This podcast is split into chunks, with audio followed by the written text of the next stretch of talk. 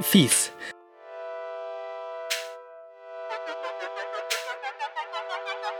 Wenn ihr vielleicht eine Band habt oder mal in einer wart oder einfach nur so eine E-Gitarre zu Hause rumstehen habt, dann kennt ihr dieses Geräusch bestimmt. Das war eine Rückkopplung, auf Englisch Feedback und in der Regel ist das ein ungewollter Effekt.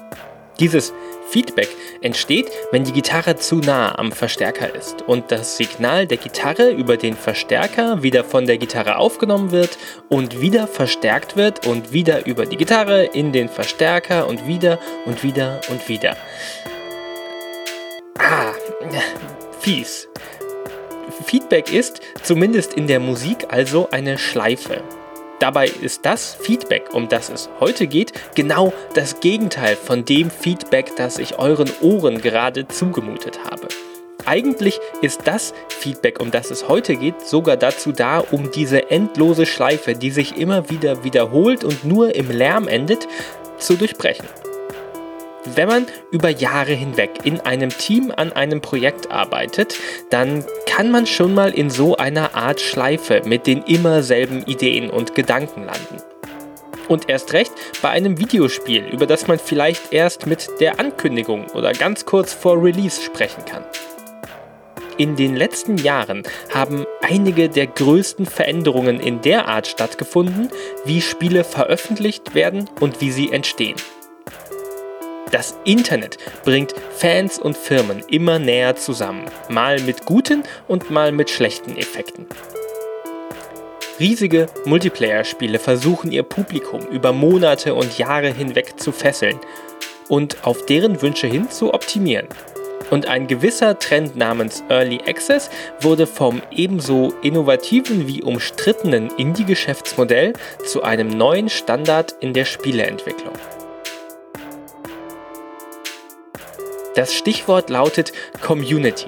Die Spielerinnen und Spieler bekommen immer mehr Einfluss auf die Art, wie ein Spiel entsteht. Bewusst und unbewusst. Und genau darum geht es diesmal. Mein Name ist Daniel Ziegner, das hier ist der Podcast-Feed von GameStar Plus und ihr hört Hinter den Pixeln, einen Podcast über die Hintergründe der Spieleentwicklung. Also, ich habe jetzt wirklich lang genug drum herum geredet. Steigen wir also direkt an der Stelle ein, wo sich die Spielerschaft auf der einen und die Spielestudios auf der anderen Seite direkt treffen. Beim Community Management.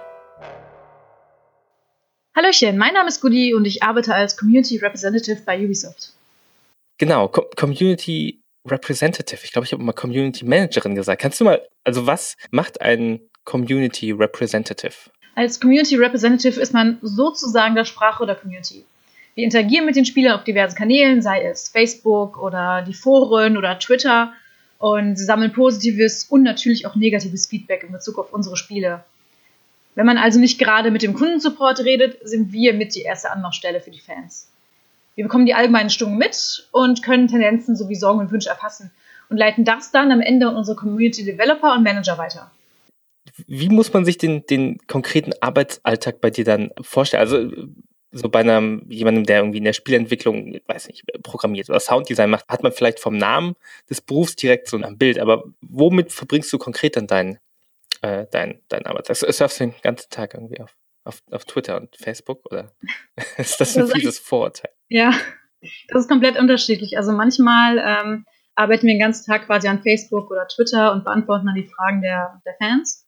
Äh, es gibt auch Tage, wo wir nur an Reports sitzen, das heißt, wo wir die ganzen ähm, Meinungen und Kritik und Wünsche der Fans sammeln und dann auswerten und äh, weiterschicken. Hast du ein Gefühl, was das vom, ja, ich weiß nicht, wie man es jetzt Feedback bemisst, aber vom, vom Umfang, was du so an, an Nachrichten bekommst oder liest pro Tag? Es sind wirklich, es sind sehr viele. Wenn du äh, einfach mal bei Facebook guckst, die Antworten da, das können sehr viele sein. Ähm, und weil es halt so viele sind, sind wir im deutschen Team vier Community Representatives, die sich dann die Spiele aufteilen. Ähm, somit äh, schränken wir jetzt alles so ein bisschen ein. Aber es sind schon wirklich sehr viele User, die dann wirklich täglich mit uns kommunizieren. Dort im Forum haben wir eine konstante Community, das heißt, wir, ja, wir kennen sie quasi und sie kennen uns, auch vom Namen her. Sie sehen ja unser Nickname, ähm, während es bei Social Media etwas, ja, nicht unpersönlicher, aber da kann ich die Zahl halt überhaupt nicht bemessen. Mhm.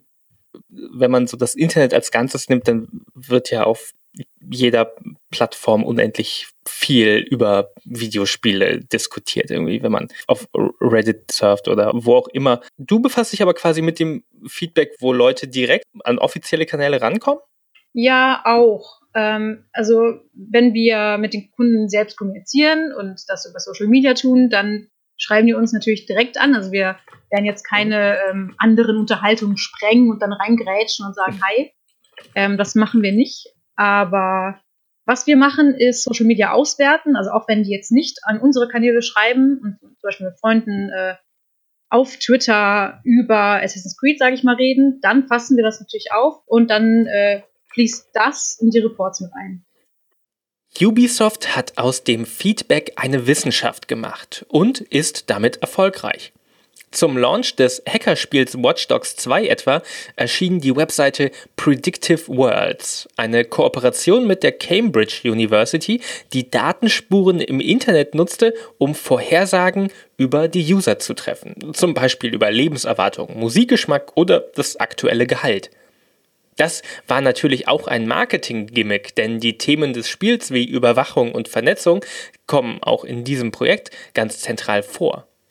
Aber es zeigt auch, wie gut Ubisoft weiß, mit diesen wertvollen Daten umzugehen und genau das abzuliefern, was die Spieler und Spielerinnen wollen.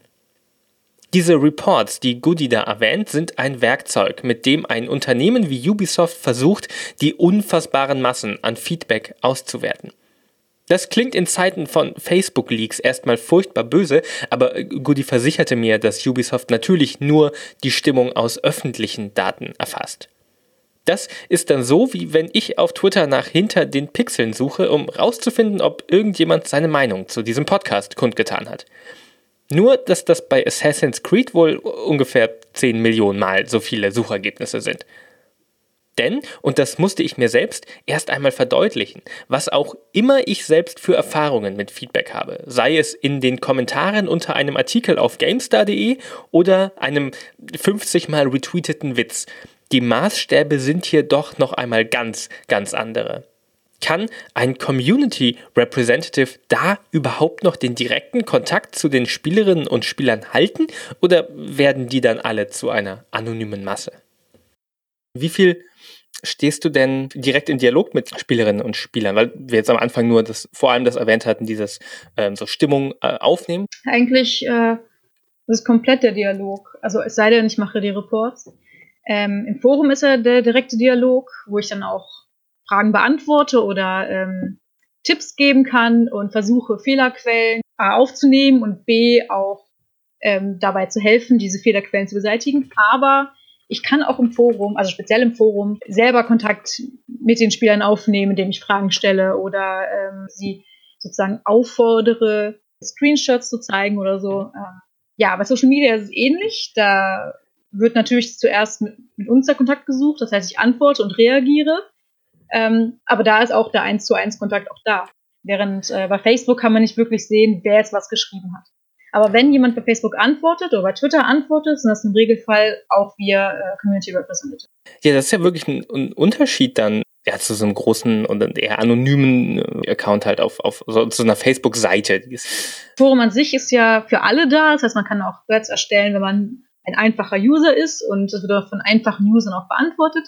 Aber es ist natürlich immer schöner, wenn dann jemand Offizielles da ist und nochmal offiziell Stellung nehmen kann und ähm, auch wirklich da ist, um die Fragen zu beantworten und dann auch Zugriff auf die entsprechenden Infos hat. Mhm. Das ist schon äh, schöner, als wenn das Forum nicht moderiert wäre.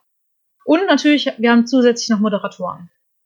Forenmoderatoren, Community Representatives, Community Manager, Community Developers, Support-Mitarbeitende, Social Media Teams und PR-Abteilungen es sind ganz schön viele Menschen damit beschäftigt, sich mit unseren Fragen, Wünschen und 50 mal retweeteten Witzen auseinanderzusetzen. Wie war denn dein beruflicher Werdegang? Wie bist du zur Community Representative geworden? Ja, puh, bei mir ist es tatsächlich ein bisschen komplizierter. Ich war erstmal Zahnarzthelferin für die Dauer der Ausbildung. Dann habe ich studiert, und zwar Archäologie. Und äh, dann habe ich noch ein Semester Germanistik rangehängt, hatte zwischenzeitlich aber auch einen Blog. Das heißt zwischenzeitlich, ich hatte sehr viele Jahre lang einen Blog, ich glaube insgesamt acht, ja acht Jahre lang einen Blog, habe dadurch ähm, Social Media kennengelernt, habe dadurch äh, viel gebloggt, habe Kontakte geknüpft im Bereich äh, Journalismus, habe dann auch als Editor gearbeitet, habe als Social Media Managerin gearbeitet bei einem Escape Room und ähm, habe verschiedene Sachen im Internet gemacht. Also ich bin da ziemlich reingewachsen. Das ist eigentlich Learning by Doing gewesen für mich. Und der nächste Schritt war dann äh, Ubisoft. Also es gibt nicht den Weg, wie man äh, Community Representative werden kann, aber eine Affinität zu Social Media und Internetthemen und natürlich auch Gaming hilft auf jeden Fall. Hat sich dein Bezug zu oder darüber, wie du öffentlich über Videospiele irgendwie äh, sprichst, geändert, dass du jetzt quasi nicht mehr die Person bist, die irgendwie auf Social Media oder im Blog ähm, über die Spiele von der Firma schreibt, sondern auf der anderen Seite ist und das alles ähm, liest und quasi die Empfängerin ist? Ich bin natürlich noch die gleiche Person. Das kann ich schon mal hundertprozentig sagen. Aber jetzt mit diesem Hintergrundwissen agiere ich natürlich ein bisschen anders.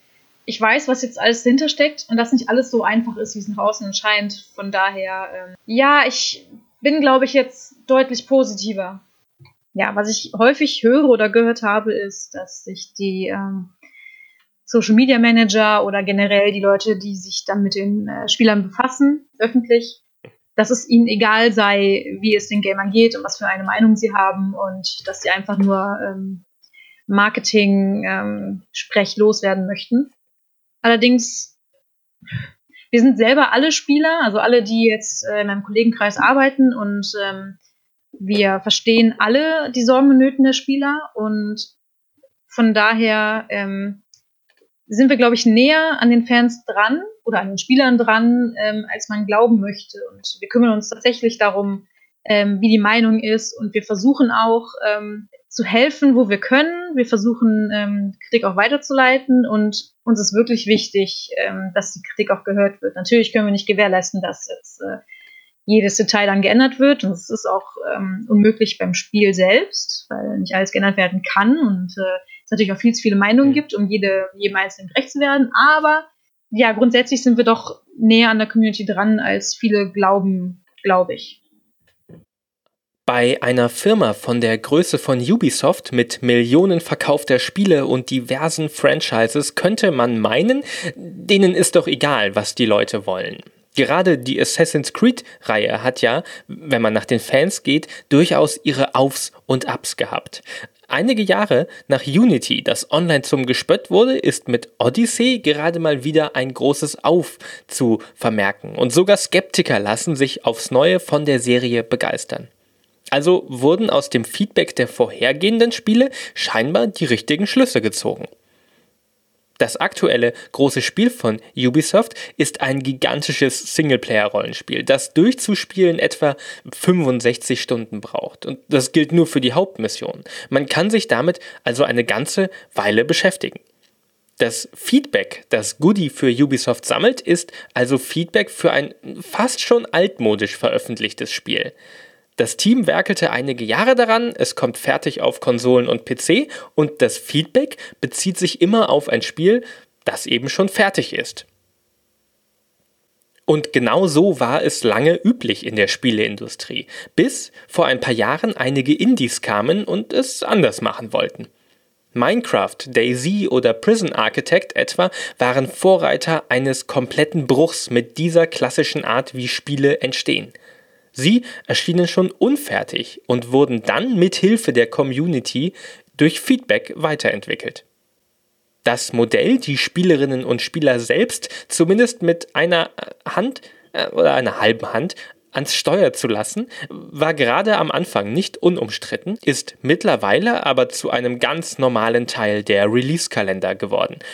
Auch große Studios wagen zunehmend diesen Schritt, um ihren Entwicklungsprozess zu öffnen.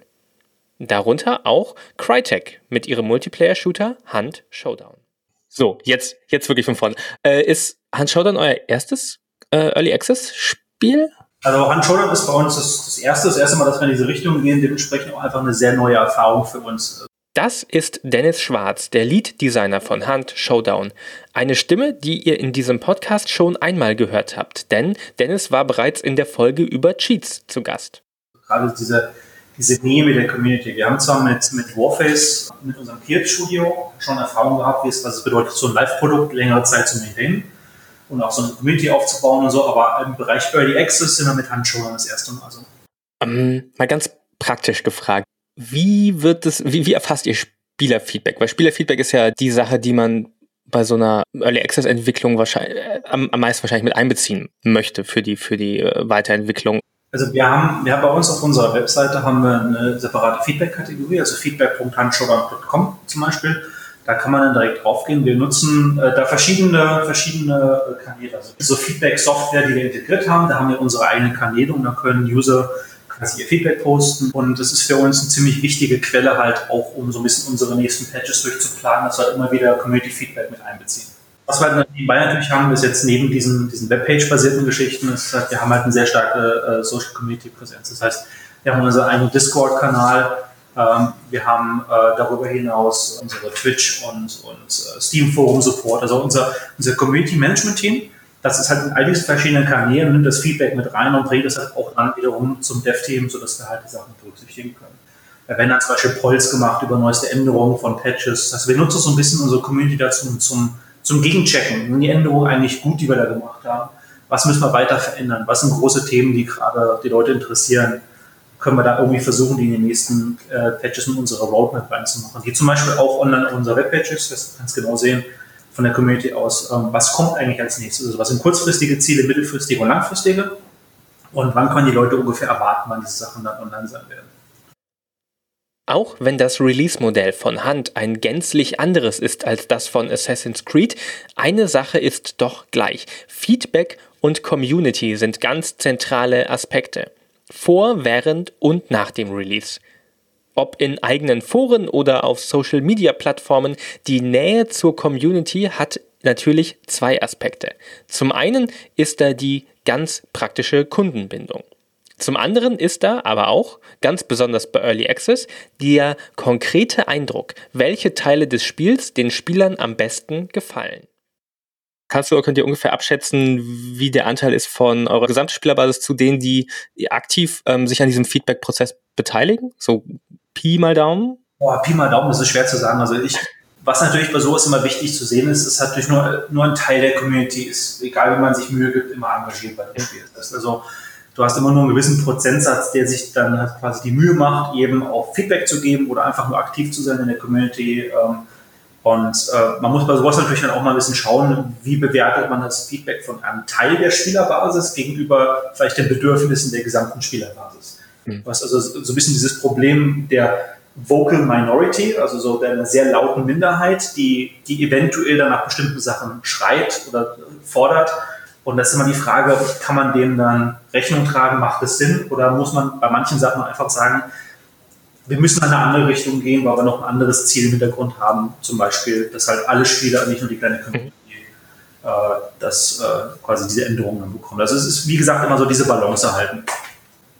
Die, die sich da sehr aktiv an dem Feedback beteiligen, haben die eine andere Beziehung zum Spiel? Kriegt ihr das irgendwie äh, mit in der Community? Ähm, sagen wir so, ich, ich gehe davon aus, dass sie das tun, sonst würden sie ja nicht aktiv in der Community sein. Das sind ja schon ein bisschen unsere Champions auch. Also das, sind, das sind Leute, die so ein bisschen die Flagge hochhalten für das Spiel, die also auch nach draußen reden, hier spielt das Spiel, das macht Spaß. Äh, das sind die, die wir schon überzeugt haben. Und äh, dementsprechend haben die natürlich auch ein sehr großes Gewicht, was ihre Meinung angeht bei uns.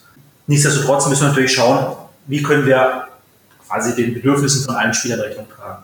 Weil es, zum Beispiel das Risiko, was man natürlich hat, ist, dass gerade mit dem Early Access Spiel, das Spiel entwickelt sich ja. Das heißt also, wir kommen mit einem Basisset an Features raus und dann über Updates werden wir dann dem Spiel langsam Stück für Stück seinen Feinschliff geben, der Charakter geben, fehlende Features hinzufügen. Und das Risiko, was man natürlich bei so einem Prozess hat, ist, dass die Leute, die vielleicht am Anfang mit dabei waren, das Spiel genauso lieben, wie du es am Anfang gezeigt hast. Und was diese Leute natürlich auch realisieren müssen, ist, dieses Spiel sich ja nach wie vor noch entwickeln wird. Das heißt, es werden noch Änderungen in so ein Spiel reinkommen. Und da so ein bisschen halt den Umgang mit der Community zu finden, das richtige, richtige Maß an, wie viel von diesen, von diesen, von diesen alten Ideen behalten wir, wo entwickeln wir uns weiter, das ist halt äh, sehr, sehr wichtig. Also so ein bisschen eigentlich das Miteinander in der Community zu finden. Hattet ihr schon mal den, den Fall, dass eine Idee, die ihr hattet, in einem, so einem direkten Konflikt stand zu dem, was die Spieler sich gewünscht haben oder der äh, laute Teil der, der äh, Spielerschaft? Nein, also was wir als Shooter natürlich immer haben, ist, dass jede Waffenänderung, die man reinbringt, ist natürlich super kontrovers, weil es ist ein Shooter und da hat jeder natürlich dann mindestens eine Meinung. Also wenn man dann zehn Leute fragt, bekommt man elf Meinungen zurück. Das ist auch ganz normal. Da hat jeder so ein bisschen seine eigenen, eigene Präferenzen. Also das ist natürlich das, was eher mal so ein bisschen äh, Diskussionen auslöst und wo man mehr Überzeugungsarbeit leisten muss. Aber jetzt große äh, visionäre Unterschiede, wo das Spiel sich hinbewegen soll in unserer Community, haben wir eigentlich nicht gehabt. Wir haben ganz klar gemacht, dass dieses Spiel einen sehr wichtigen Kern hat, dem Spieler Informationen vorzuenthalten. Und das macht auch so ein bisschen ein leichtes, leichtes Hardcore-Feeling in dem Spiel aus. Das ist auch ganz bewusst gewollt. Aber nichtsdestotrotz sind wir jetzt keine, keine Wildwest-Zombie-Simulation. Und da die Waagschale zu halten zwischen ein paar, na, doch eher vielleicht mal Nischen-Features einzubauen, aber auch noch so ein bisschen auch manche Features, die vielleicht eher den Mainstream äh, dann äh, eher, eher in die Richtung gehen. Das ist wichtig, da die Balance zu finden. Hast du vielleicht ein Beispiel für eine, für eine Sache, die ihr, äh, ein konkretes Beispiel, was ihr geändert habt, was durch, ähm, durch Feedback entstanden ist, wo ihr vielleicht so von euch aus nicht ähm, drauf eingegangen wärt oder nicht drauf gekommen wärt? Ähm, ja, wir hatten zum Beispiel diese Death Screens gemacht. Das heißt also, ähm, hatte ich eben so ein bisschen äh, angerissen, das sind quasi ist ein Bildschirm, der dir, wenn du tot bist, ein bisschen erklärt, warum bist du eigentlich gestorben. Das heißt also, während du all diese Informationen nicht bekommst, wenn du spielst, also du weißt nicht mehr, ob du jemand anderen getötet hast, du musst also hingehen und gucken, ob da wirklich einer lebt am Ende Dementsprechend hast du so diese, diesen gesunden Level an Paranoia im Spiel. Ähm, allerdings, wenn du, wenn du selber drauf gehst, wenn dich irgendeiner legt, dann hast du den, den Vorteil zu wissen, dass du weißt, wer war es, welche Distanz war es, äh, mit welcher Waffe, war es ein Kopfschuss, war es durch eine Wand durch. Das heißt, du kriegst so ein bisschen mehr, ja doch, Aufklärung. Also das Mysterium wird so ein bisschen am Ende gelöst, weil jetzt ist es ja eh egal, du bist ja tot.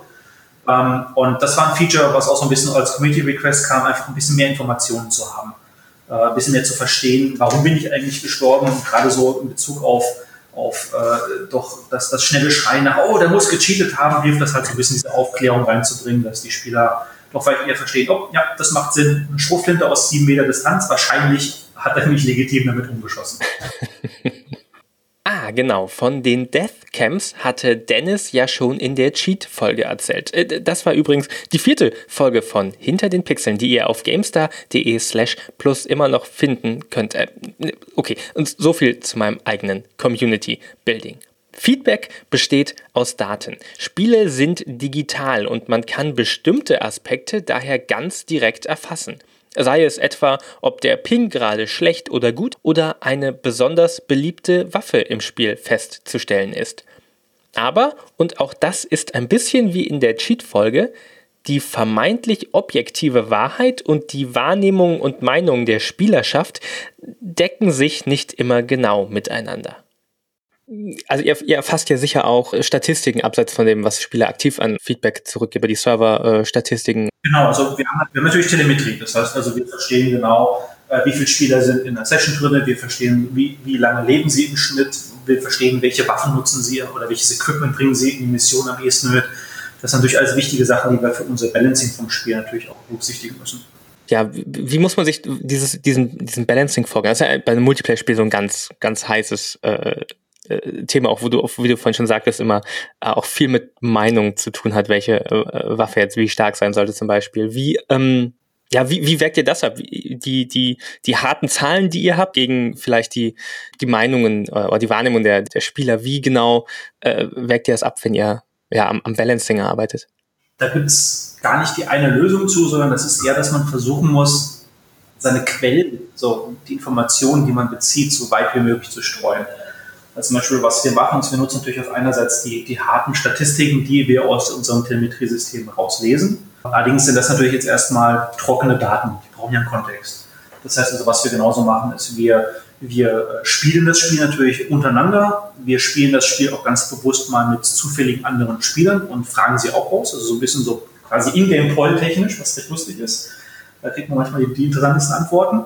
Ähm, und äh, wir schauen uns natürlich auch so ein bisschen an, was jetzt zum Beispiel eher unsere, unsere ja, besseren Spieler machen. Zum Beispiel die meisten Streamer sind ja doch wirklich auch sehr fähige Spieler. Das heißt, da kann man auch sehr viel über das, über das gängige Meta lernen. Also dominante Strategien, die besten Equipment-Kombinationen und so weiter. Und dann die Informationen, die wir da rausziehen, also was wir daraus lernen, das gleichen wir dann in unseren Daten ab und können daraus so ein bisschen Entscheidungen treffen. Hm, im Meta wird vielleicht gerade dieses Item oder diese Waffe deutlich zu viel benutzt. Was können wir machen, um das vielleicht ein bisschen wieder runterzubringen?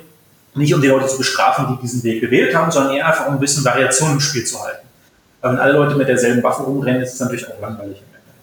Das heißt, so ein bisschen das nutzen, um einfach zu sagen, hey, vielleicht müssen wir den Preis erhöhen oder vielleicht müssen wir den Rückstoß ein bisschen, ein bisschen reduzieren, abhängig davon, welche Richtung man so eine Waffe bewegen möchte. Da haben wir dann verschiedene Hebel zur Verfügung.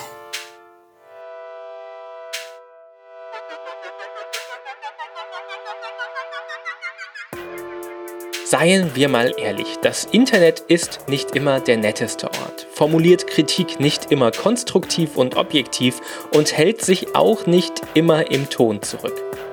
Ein kleines Indie-Studio aus Berlin hat das in diesem Jahr bemerken müssen.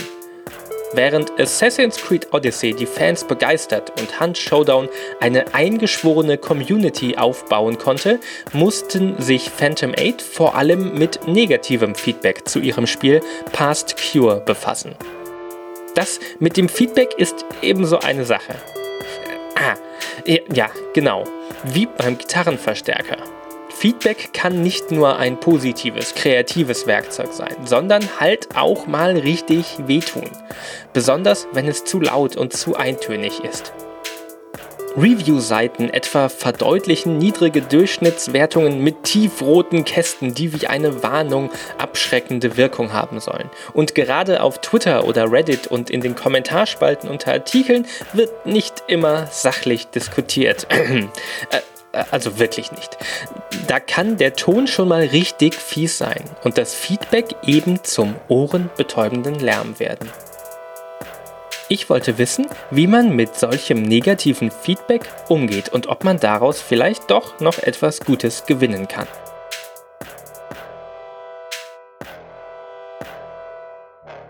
Ich bin äh, Simon, ich bin der Managing Director von Phantom Art Studio, einem ziemlich neuen Indie-Studio aus Berlin. Und wir haben vor einiger Zeit unser erstes Spiel Pass Cure ähm, released und haben diese Woche einen großen Patch noch nachgelegt. Diese letzte Woche war natürlich nicht die Woche, in der ihr diesen Podcast jetzt hört, sondern die Woche, in der ich das Interview aufgezeichnet habe. Und das war bereits im Juli. So viel nur, um eine Verwirrung da zu vermeiden. Äh, und weiter im Text.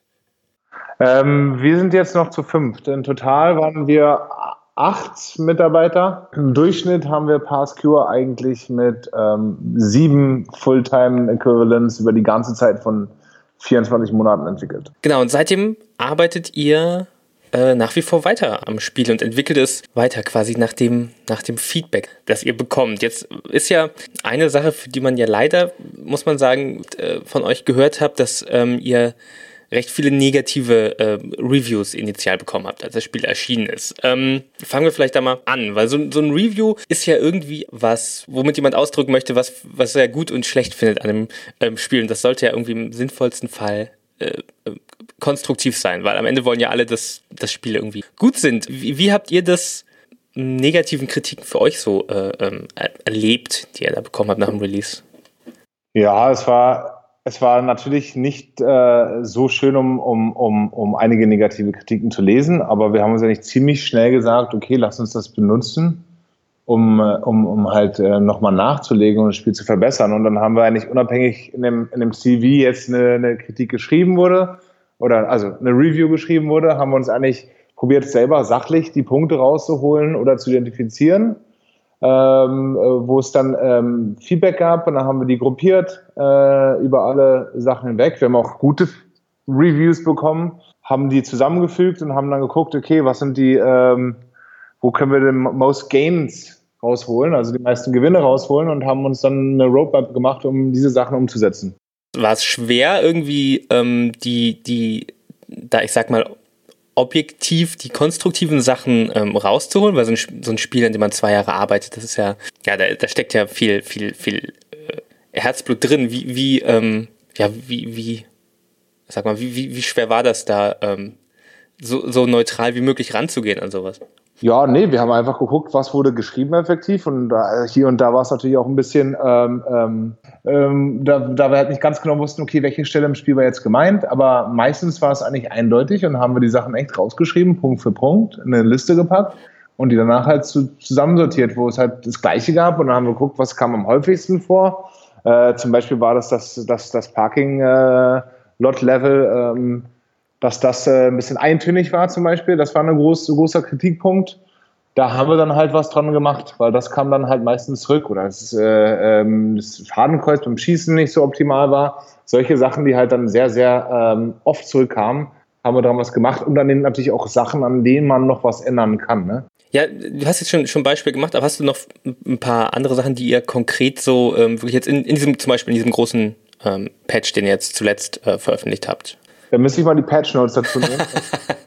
wir haben vieles geändert. Also wir haben zum Beispiel die, äh, seine Special Skills geändert. Das heißt, in, ähm, die seine beiden Skills, da haben wir dran geschraubt, dass die auch dann mehr Einfluss haben auf, auf seine Psyche. Ähm, zum Beispiel kommen jetzt, wenn du deinen Sanity Meter, an den die ja gelingt sind, die beiden Skills, wenn du den aufgebraucht hast, ähm, merkt man viel stärker den Einfluss der, der Albtraumwelt im Spiel. Das war davor nicht. Das heißt, du hast richtig Einfluss desto mehr du den, den Sanity-Meter benutzt, desto mehr Einfluss wirst du merken im Spielverlauf. Wir haben noch probiert, neue Gegner reinzubringen. Wir haben äh, neue Rätsel mit reingebracht, um die Variationen halt in diesem Parking-Lot-Level zu erhöhen und sind da halt halt auch die reale und die, die Albtraumwelt noch mehr vermischen lassen. Des Weiteren haben wir, ähm, was haben wir noch gemacht? Das, das Tutorial-Level haben wir überarbeitet am Anfang und wir haben grafisch nochmal nachgelegt. Ja, wir sind dann äh, auch für, der, für die PlayStation-Patch, der jetzt die nächsten Tage rauskommt, wo wir noch im Testen sind, ähm, da wird nochmal grafisch richtig nachgelegt, dass da auch, äh, dass es richtig Unreal Engine aussieht, sagen wir mal so. Das ist ja schon, also ich sag mal so, so, so querbeet technische Verbesserungen, ähm, Balancing und so Polish, Feintuning äh, hier und da. Das ist ja nicht unbedingt ähm, normal, dass ein Entwickler das irgendwie macht nach dem Release. Was war denn so eure direkte Motivation, jetzt nochmal direkt ein, ein, halbes Jahr quasi weiter ähm, so intensiv an dem Spiel äh, zu arbeiten? Also der, die Spieler eigentlich am Ende. Ne? Also wir wollen schon ähm, zeigen, dass wir ein kleines, aber auch ein ambitioniertes Indie-Studio sind, was, was coole Spiele machen will und äh, die, die Spieler auch zufriedenstellen will und auch ihre Community. Und wir haben einfach echt auch gehört, ne? also wir haben jetzt nicht nur die Reviews gelesen, sondern wir haben auch aktiv bei uns auf dem Twitter-Channel mit den Leuten zusammengearbeitet. Wir haben gefragt, was wollt ihr an Verbesserungen, was seht ihr an Verbesserungen, da halt auch große Runden gemacht und wir wollen halt die Leute zufriedenstellen und wir wollten halt auch ein, ein komplett fertiges Produkt abliefern, was dann auch Sinn macht. Ne? Wir, am Ende, das ist halt auch unser erstes Spiel gewesen. Wir waren vielleicht auch ein bisschen ängstlich und auch ähm, ja, budgetweis äh, getrieben, um das Spiel dann rauszubringen und haben uns dann echt dann nochmal rangesetzt, ne? weil wir echt dann auch das Produkt liefern wollten, wo wir alle hinterstehen und sagen, okay, das ist das Beste, was wir mit dem kleinen Studio liefern können. Bei Reviews ist ja irgendwie klar, die, die erscheinen irgendwie auf den Online-Publikationen, die, die, da, da, ist klar, wo man die herkriegt. Aber ähm, das ja, bei den Spielern hat man nicht so die eine äh, Anlaufstelle. Wie habt ihr, wie habt ihr da irgendwie ähm, Kontakt mit den Leuten, die es wirklich dann äh, gekauft haben und spielen? Also auf, auf Steam sind wir einmal normalerweise sehr responsiv und aktiv äh, in, in, unserem, ähm, in unserem Forum, glaube ich, von unserem Spiel. Also auf der, auf der, auf der Steam-Seite. Und dann halt echt auf Twitter. Ne? Twitter, Facebook, Steam und Co. Es ist ja oft so, dass man sein Feedback gar nicht mehr aktiv suchen muss heutzutage, weil ohnehin alle von uns schon jederzeit ihre Meinung und ihre Hot Takes ins Internet senden. Also jedenfalls denke ich, dass ihr das auch so macht und ich nicht alleine mit meinem Social Media Mitteilungsbedarf dastehe. Aber so einen Post zu schreiben ist einfach, sehr einfach sogar, vielleicht zu einfach, aber die alle zu lesen. Wir sind jetzt halt auch runtergegangen von der Mitarbeiterzahl, wir sind weniger geworden. Ähm, dadurch ist noch mehr Arbeit auf dem Team und wir probieren halt Social Media oder unsere Aktivität auf Twitter halt hochzuhalten und äh, natürlich wird jetzt da nochmal, also sind wir da auch am Nachlegen, um, um deutlich zu machen, dass wir den Patch jetzt rausgebracht haben. Also ihr seid jetzt fünf Leute und ich nehme an, ihr habt niemanden, der äh, spezialisiert Social Media macht? Äh, nee, das haben wir nicht mehr. Davor hatten wir es eigentlich einen, der das gemacht hat. Ähm, das ist aber jetzt, äh, macht das Team und die tauschen sich da ab. Ist jetzt auch gerade Urlaub. Die haben jetzt erstmal seit zwei Jahren richtig Urlaub. Und das gönne ich denen auch. Und jetzt, okay, der Patch ist jetzt fertig gewesen, letzte Woche auf PC rausgekommen. Und äh, dann geht auch die andere Hälfte des Teams in Urlaub. Und danach schauen wir uns dann äh, an, wie wir dann äh, auf jeden Fall auf der Social, Ebene, äh, Social Media und der Marketing-Ebene nochmal da weitermachen. Aber ansonsten wollen wir echt eigentlich gerne mal auch in einem anderen Spiel und äh, anfangen, um zu zeigen, dass wir noch mehr gelernt haben durch die Entwicklung von Passcure. Ich glaube, das ist so eine Sache, die, die erst recht vielen nicht äh, klar ist, dass Social Media auch dass das Arbeit ist und dass man nicht einfach ähm, halt nebenbei den ganzen Tag auf, auf, auf Twitter hängt und äh, ja, nein, der ist dann nachts um drei aufgestanden, ne? Und dann hat er ähm, die ganzen amerikanischen Fragen beantwortet. Okay. Ne? Und dann ging es um sechs Uhr morgens wieder los. Also während des Release haben wir ziemlich hart gearbeitet und das ist mhm. natürlich, was man dann auch als Indie-Entwickler ein bisschen unterschätzt, mhm. Wo man äh, auch ohne Erfahrung einfach, man sagt, ey, ja, okay, Spiele entwickeln ist eine Sache, aber die ganze Vermarktung dazu und die ganze Arbeit dazu, also da haben wir, glaube ich, mit zwei äh, ziemlich hart dran gearbeitet. Ne? Und das kostet Energie und, und Kraft. Sich durch dieses Feedback zu filtern, zu wühlen, zu arbeiten, mit den Fans im Kontakt zu bleiben, etc., etc. Das ist Arbeit. Deshalb ist das bei Ubisoft auch eine ganze Abteilung mit diversen einzelnen Jobs und Aufgabengebieten. Jetzt haben Gamer ja manchmal nicht den besten Ruf. Es gibt immer mal wieder Feedback, negatives Feedback, das zu weit geht. Da geht es dann oft schnell nicht mehr um einen Bug in einem Spiel oder um einen unbeliebten Charakter. Dann wird daraus schnell mal, naja, eine Morddrohung oder ein Shitstorm. Ganz so schlimm war es im Fall von Past Cure zum Glück nicht. Aber auch Simon und sein Team erlebten eine gewisse Harschheit im Feedback, weil wir als Spielende schnell mal vergessen, dass hinter den Spielen eben Menschen sitzen. Seien es die acht Leute in einem kleinen Indie-Studio oder ein riesiges Team bei Ubisoft. Und diese Menschen müssen am Ende mit den Kommentaren umgehen. Positives, aber vor allem auch Negatives. Und natürlich ganz vorne eben Menschen, deren Job es ist, diese Kommentare zu lesen, wie Goody. Du bist ja quasi so mit an der, an, naja, Front klingt schon wieder so gemein, aber so halt sehr nah dran an den Fans ganz direkt. Mhm. Ähm, wie filterst du, oder wie filtert ihr da denn, was, sagen wir mal, nützliches Feedback ist, was irgendwie so Internet Trash Talk ist? Äh, oder, oder, filtert ihr da überhaupt oder nehmt ihr einfach erstmal alles an? Im Prinzip kann ich gar nicht sagen, dass Feedback äh, ungerechtfertigt sei. Feedback, das man hat, ist immer in irgendeiner Form gerechtfertigt, zumindest für die eine Person. Von daher würde ich das persönlich auch ernst nehmen.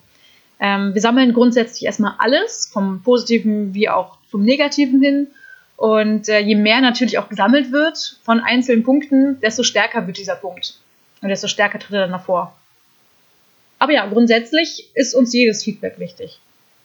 Dabei ist es für uns Community Representatives erst einmal unerheblich, ob das äh, Server-Issues oder Bugs sind, also wirklich Probleme, die die User haben können, oder Meinungsfragen, die gar nicht eindeutig beantwortet werden können, wie zum Beispiel, hey, ich mag Alexios lieber als Cassandra oder umgekehrt, ähm, wenn wir jetzt zum Beispiel bei Assassin's Creed Odyssey bleiben. Hm. Kannst du über diesen Umgang mit ja, extrem negativen Inhalten sprechen? Also grundsätzlich versuche ich mich immer in den anderen hineinzuversetzen. Ich bin selbst eine Spielerin und äh, weiß, wie schnell man sich aufregen kann über bestimmte Dinge. Ähm, da hilft es oft, auch wenn die Spieler verärgert sind, ihnen die Gründe zu erläutern, warum etwas so ist, wie es ist.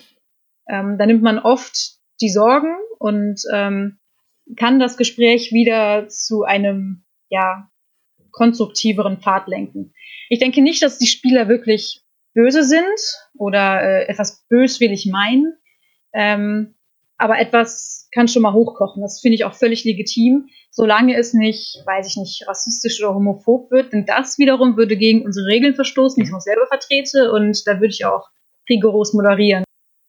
Hast du ein Gefühl, dass es irgendwie eine generelle Tendenz gibt, wie im Internet jetzt nicht über Ubisoft speziell, sondern vielleicht allgemein über, über Spiele gesprochen wird? Gibt es eher eine Tendenz zum Positiven und zum Jubeln oder zum Negativen und irgendwie alles, alles doof finden? Das ist, das ist eine interessante Frage, denn äh, vor meiner Arbeit hatte ich gedacht, dass sehr viel Negatives ähm, in die Welt hinausgeschrien wird und dass Videospielhersteller generell mehr negatives Feedback erhalten würden bei Social Media, weil die ganzen ähm, ja, Hasstiraden über Twitter schwappen und so. Mhm. Ähm, aber mittlerweile muss ich ehrlich sagen, dass sehr, sehr viel positives Feedback ähm, kommt. Das sieht man vielleicht nicht immer oder ähm, das Negative fällt eher auf, aber das Positive liegt dann doch.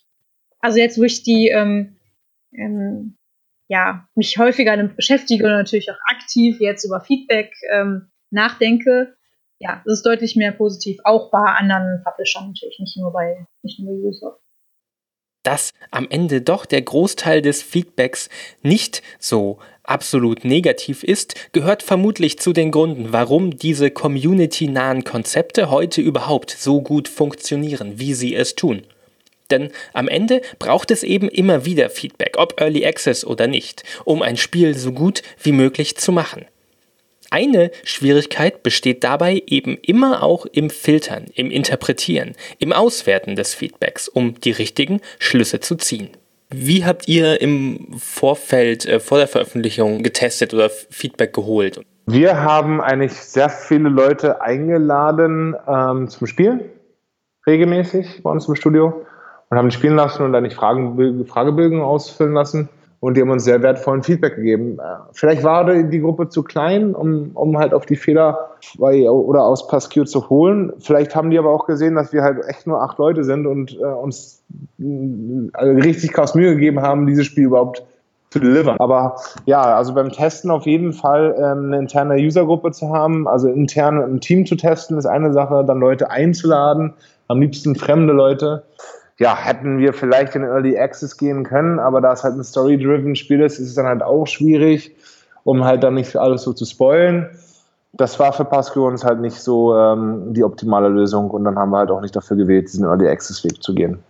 Wurde jetzt auch Early Access, aber jetzt auch interessant. Das ist ja, das ist ja quasi sowas wie, eine, man macht eine, eine sehr, sehr, sehr breite Testphase vorher, um halt so Sachen wie, wie Balancing bei vielen Spielen zum Beispiel zu machen oder wenn man noch nicht alle Inhalte hat. Man sieht viele Spiele, die zurzeit ähm, rauskommen, also auch viele Indie-Spiele, die auf jeden Fall erstmal die PC-Plattform nutzen und das, den Early Access nutzen, um so halt zusammen mit erstmal eine Community aufzubauen und dann noch mit der Community weiterzuarbeiten und das Spiel zu verbessern. Und ich will jetzt nicht sagen, dass das unsere Lessons Learned ist aus Pascure. Auf jeden Fall haben wir es mit Pascure nicht gemacht. Ähm, das wollen wir auf jeden Fall ändern im nächsten Spiel. Das heißt, früher in eine Art Open Development zu gehen und halt auch diesen, diesen, selbst vor Early Access, eigentlich schon mit einer kleinen Community, den Testversionen vom Spiel zu geben, um halt mehr Ideen zu bekommen und halt auch mehr Wünsche von den Spielern reinzubekommen. Und ich denke, ja, also das wird auf jeden Fall so sein. Es ist auf, auf jeden Fall sehe ich es auch am, am Markt, dass das häufiger passiert. Fun ist immer noch der wichtigste Faktor von einem Spiel, ja. Und äh, wenn man den erreichen will, dann muss man mit so viel wie möglich Leuten gesprochen haben, dass sie spielen. Wenn alle sagen, das ist Fun, dann bist du, glaube ich, auf einem guten Weg. Denkst du, dass es vielleicht ein, dass die Art und der, der Ton und die Stimmung des Feedbacks irgendwie einen Unterschied macht, in, in, in welcher Umgebung stattfindet? Also zum Beispiel, dass wenn, wenn Leute irgendwie bei euch äh, kommen, dass es einfach eine ganz, dass sie einen ganz anderen Kontext vom Spiel haben als, äh, sagen wir, irgendein, sagen wir mal, irgendein Steam äh, äh User, der irgendwie äh, bei sich zu Hause einen, einen sehr negativen Kommentar schreibt? Ja, ja, denke ich schon. Ne? Also die Leute, die dann zu uns ins Studio kommen, die sehen noch, äh, wie wir da sitzen an unseren langen Tischen und mit den, mit den vielen Bildschirmen und wie die Leute von morgens bis abends arbeiten. Und die haben natürlich, glaube ich, ein ganz anderes äh, Verständnis für was wir da abliefern. Und ich meine das gar nicht jetzt negativ, ne? sondern es ist einfach die Perception, wenn du jetzt die Leute siehst, wie sie da ackern, siehst du, was sie machen und, und hast vielleicht eine ganz andere Einschätzung dann. Ne? Und äh, ich denke, wenn du dann von fernab sitzt und du hast das Spiel, dann will der, und dann gebe ich den Spielern auch recht, die negatives Feedback gegeben haben oder negative Kommentare haben. Die gucken halt nicht, ob wir acht Leute sind, ob wir vier Leute sind, ob wir 24 Stunden am Tag arbeiten, ob wir da noch keine Erfahrung haben in gewissen Gebieten vom, vom Game Development, ob wir nette Jungs sind, äh, ob wir alle schön aussehen, sozusagen, das ist denen wurscht. Ja, und das darf, soll denen auch wurscht sein, ja. Weil sie kaufen ein Produkt denen ist es wurscht ein, am Ende, wie viele Leute ein Spiel entwickeln. Die wollen ein geiles Spiel für ihr Geld haben. Und am Ende heißt es, äh, das Produkt muss den Spaß machen. Und das war halt nicht auch noch dann so ein Treiber, um halt zu sagen, lass uns jetzt echt nochmal diesen, diesen großen, großen Patch machen, dass wir die Leute, die das Spiel gekauft haben, auch zufriedenstellen und dann vielleicht auch noch neue Spieler gewinnen können. Feedback ist ein offener Begriff. Es kann vom gitarrenlastigen Lärm, äh, nein, keine Sorge, ich spiele den Effekt jetzt nicht noch einmal ein, bis zum konstruktiven Werkzeug alles Mögliche sein. Aber auch eben Tweets darüber, wie cool Cassandra in Assassin's Creed ist. Also Feedback, dass Spieler vielleicht mehr bisexuelle kriegen wollen. Forenbeiträge zur zweiläufigen Shotgun in Hand, die ja eindeutig die allerbeste Waffe im Spiel ist und total fetzt. Also sollte die Waffe vielleicht etwas schwächer werden? Oder Tester, die ein Spiel vor Release anspielen und die Entwickler so in die eine oder andere Richtung schubsen. Hauptsache ist es die, die ich für die beste halte. Am Ende geht es den meisten Spielen, wie Simon sagte, eben darum, Spaß zu machen. Und das möglichst vielen Spielerinnen und Spielern. Und die meisten, ob Indies oder AAA, interessiert das eben auch. Ja, natürlich auch aus geschäftlichem Interesse, denn ein Spiel muss sich ja verkaufen, denn die Gehälter wollen schließlich bezahlt werden. Wir leben gleichzeitig in einer schwierigen und spannenden Zeit für Feedback. Wir als Spielerinnen und Spieler haben durch das Internet mehr und mehr Einfluss auf die Entwicklung. Und die Entwicklerinnen und Entwickler lassen immer mehr von diesem Einfluss zu. Alte Modelle der Spieleentwicklung verschwinden langsam und werden abgelöst durch neue. So entsteht eben etwas ganz Neues. Zwischen der fixen finalen Vision eines Studios, die zum Release-Tag fest auf eine DVD gepresst ist, und dem, was die Leute, die es am Ende bezahlen, gern hätten. Ein Kompromiss, ein Balanceakt, ein Austausch, ein Hin und Her. Mit dem Ziel, dass am Ende so viele wie möglich so zufrieden wie möglich sein können. Early Access ist was relativ Neues noch. Das gibt es ja seit ein paar Jahren. Ähm, Early Access hat sich auch natürlich etabliert durch, durch die Möglichkeit, dass gerade kleinere Entwickler, Indies, äh, natürlich die Chance haben, trotzdem ein Spiel zu entwickeln, weil sie halt einfach äh, in den Prozess reingehen können und dann durch die initialen ja, Verkäufe, die sie machen, halt dann die restliche Entwicklung zu finanzieren. Aber es ist natürlich auch ein ganz anderes, äh, ganz anderen Vorteil noch dahinter. Und das ist der, den wir zum Beispiel uns ausgewählt haben dafür. Und das ist eben das Entwickeln mit der Community zusammen. Dass du halt einfach auch diese Nähe zu einer Community hast. Ein paar andere größere Firmen haben das inzwischen auch gemacht. Äh, wir sind trotzdem nach wie vor, glaube ich, so eine von den wenigen, äh, ich auch bekannten, größeren, als AAA-Produktionsfirmen, äh, mit unserer Erfahrung mit Christ und anderen Titeln, ähm, die halt diesen Weg jetzt gewählt haben. Und für uns war es so, dass wir uns im Team natürlich auch gefragt haben, ist das der richtige Weg? Was, was gibt es für Alternativen dazu? Und wir haben in der Vergangenheit gerade so das Team, was, das, was Hans Schodon hat entwickelt, ist halt sehr stark aus den Veteranen der Crisis Series äh, genauso wie Leute von unseren VR-Teams und äh, von, von äh, unseren RISE-Teams, so ein zusammengewürfelter Haufen von also den, den ganzen Veteranen aus diesen Projekten. Und mal für uns hat die so ein bisschen die Frage, welchen Weg wollen wir gehen? Und wir haben halt in der Vergangenheit doch eher Box-Products gemacht. Das heißt also, das Spiel wurde entwickelt und dann war es halt draußen. Aber dann hat man auch relativ schnell durch den Support runtergefahren, ein paar DLCs, vielleicht ein paar Patches. Aber es ist so eine abgeschlossene Sache eher, so das klassische, klassische AAA-Box-Product. Und wir wollten was anderes machen wir wollten einfach mal ein bisschen sehen, wie können wir näher an unsere Spieler rankommen, wie können wir näher an die Community kommen und dementsprechend aber auch das Spiel dadurch bereichern, indem wir halt das Feedback bekommen, was die Community wirklich möchte und dann auch, indem wir so einen, ja, einen, einen Rahmen vorgeben, halt auch die Möglichkeit haben, dass die Community auch so ein bisschen selber ausfüllen kann, eben mit ihren Wünschen. Das ist immer ein Abwägungsprozess. Wir haben natürlich eine Vision auch für das Spiel. Es ist nicht, dass wir jetzt sagen, alles wird von der Community designt, aber, es ist unheimlich wichtig für uns, halt denen ihr Feedback einzuholen und dann da äh, quasi eine schöne Balance zu finden von, von Features, die uns wichtig sind, weil wir damit einen Plan für die Roadmap des Spiels haben und Features, die die Community gerne möchte, weil sie einfach meinen, dass sie sehr gut fürs Spiel funktionieren würden.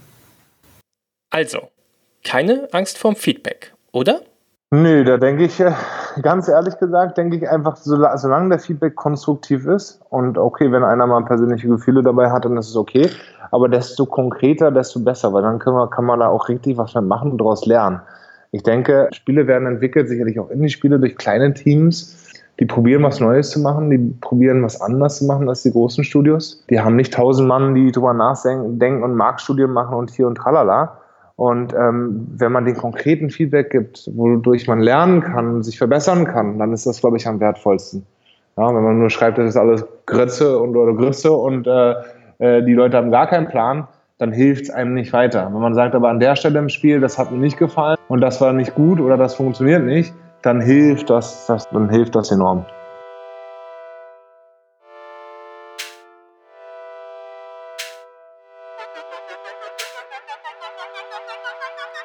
Halt, stopp, ich habe noch was zu sagen. Das hier war die letzte Folge von Hinter den Pixeln. Äh, zumindest der ersten Staffel von Hinter den Pixeln. Fortsetzung folgt und es wird bereits an neuen Folgen gearbeitet. Mit vielen neuen Themen über die Hintergründe der Spieleentwicklung. Und deshalb ergreife ich diesmal ganz unverschämt selbst das allerletzte Wort und überlasse es nicht einem meiner Gäste. Ich konnte in diesem Format viel Neues ausprobieren, mit Themen und Abläufen herumspielen und habe, haha, viel Feedback in den Kommentaren dazu bekommen. Positiv, kritisch und, das muss ich gerade nach dieser Folge besonders betonen, durch die Bank konstruktiv. Dafür schon einmal danke, danke, danke und fürs Hören natürlich. Das mal so viel an Feedback zurück an euch. Ich rede hier ja immer davon, dass die Spielerinnen und Spieler auf der einen Seite und die Entwicklerinnen und Entwickler auf der anderen Seite stehen und ich diese beiden Seiten näher zusammenbringen möchte. Ich selbst sehe mich dabei eher als jemanden von euch, der das Medium Videospiel spannend und faszinierend findet und viel mehr darüber lernen will, wie diese Spiele überhaupt entstehen. Und dabei entsteht ja schon wieder so ein Zwei-Seiten-Ding irgendwie. Auf der einen Seite ich, der hier im stillen Kämmerlein seine Podcast-Episoden zusammenbaut und ihr, die sie anhört, auf der anderen. Und deshalb will ich jetzt mal von euch hören. Wie hat euch hinter den Pixeln bisher gefallen? Welche Themen haben euch besonders interessiert? Wie soll es zukünftig weitergehen? Sollen es mehr technische Details in die Tiefe gehen oder mehr große, allgemeine Metathemen? Gibt es bestimmte Aspekte oder Details oder bestimmte Spiele oder Studios, über die ihr mehr erfahren wollt? Also, bevor hier jetzt eine kleine Herbst- und Winterpause beginnt, noch einmal der Aufruf an euch. Schnappt euch doch mal euer Handy, e-, egal ob Android oder iPhone, startet die vorinstallierte Diktiergeräte-App und quatscht einfach drauf los, was ihr von hinter den Pixeln haltet. Oder ihr macht das am PC mit einem Headset und dem Sprachrekorder von Windows oder QuickTime auf dem Mac. Das ist alles gar nicht so schwer. Das nehmt ihr auf und das schickt ihr dann an brief.gamestar.de mit dem Betreff Podcast. Denn ich würde mich wahnsinnig darüber freuen, auch mal von euch zu hören. Und vielleicht baue ich dieses Feedback dann ja sogar wieder in eine Folge ein und lasse eure Fragen zur Spieleentwicklung ganz direkt im Podcast beantworten. Und wenn ihr dafür dann doch zu schüchtern seid, dann schreibt mir wie gehabt euer Feedback. Zum Beispiel in den Kommentaren unter dem Artikel auf gamestar.de slash plus, im Discord-Kanal von GameStar und GamePro oder haut mich einfach auf Twitter an unter Sofakissen, per Reply oder Direktnachricht. Egal wo und egal wie, ich freue mich auf jeden Fall darauf, von euch Feedback zu diesem Format zu bekommen. Und ich freue mich besonders darauf, dieses Format mit eurer Hilfe noch besser zu machen. Und ich freue mich zu aller guter Letzt wirklich darauf, bald wieder hier mit neuen Folgen von Hinter den Pixeln zurückzukehren. Bis dahin, wir sehen. Nein, wir hören uns.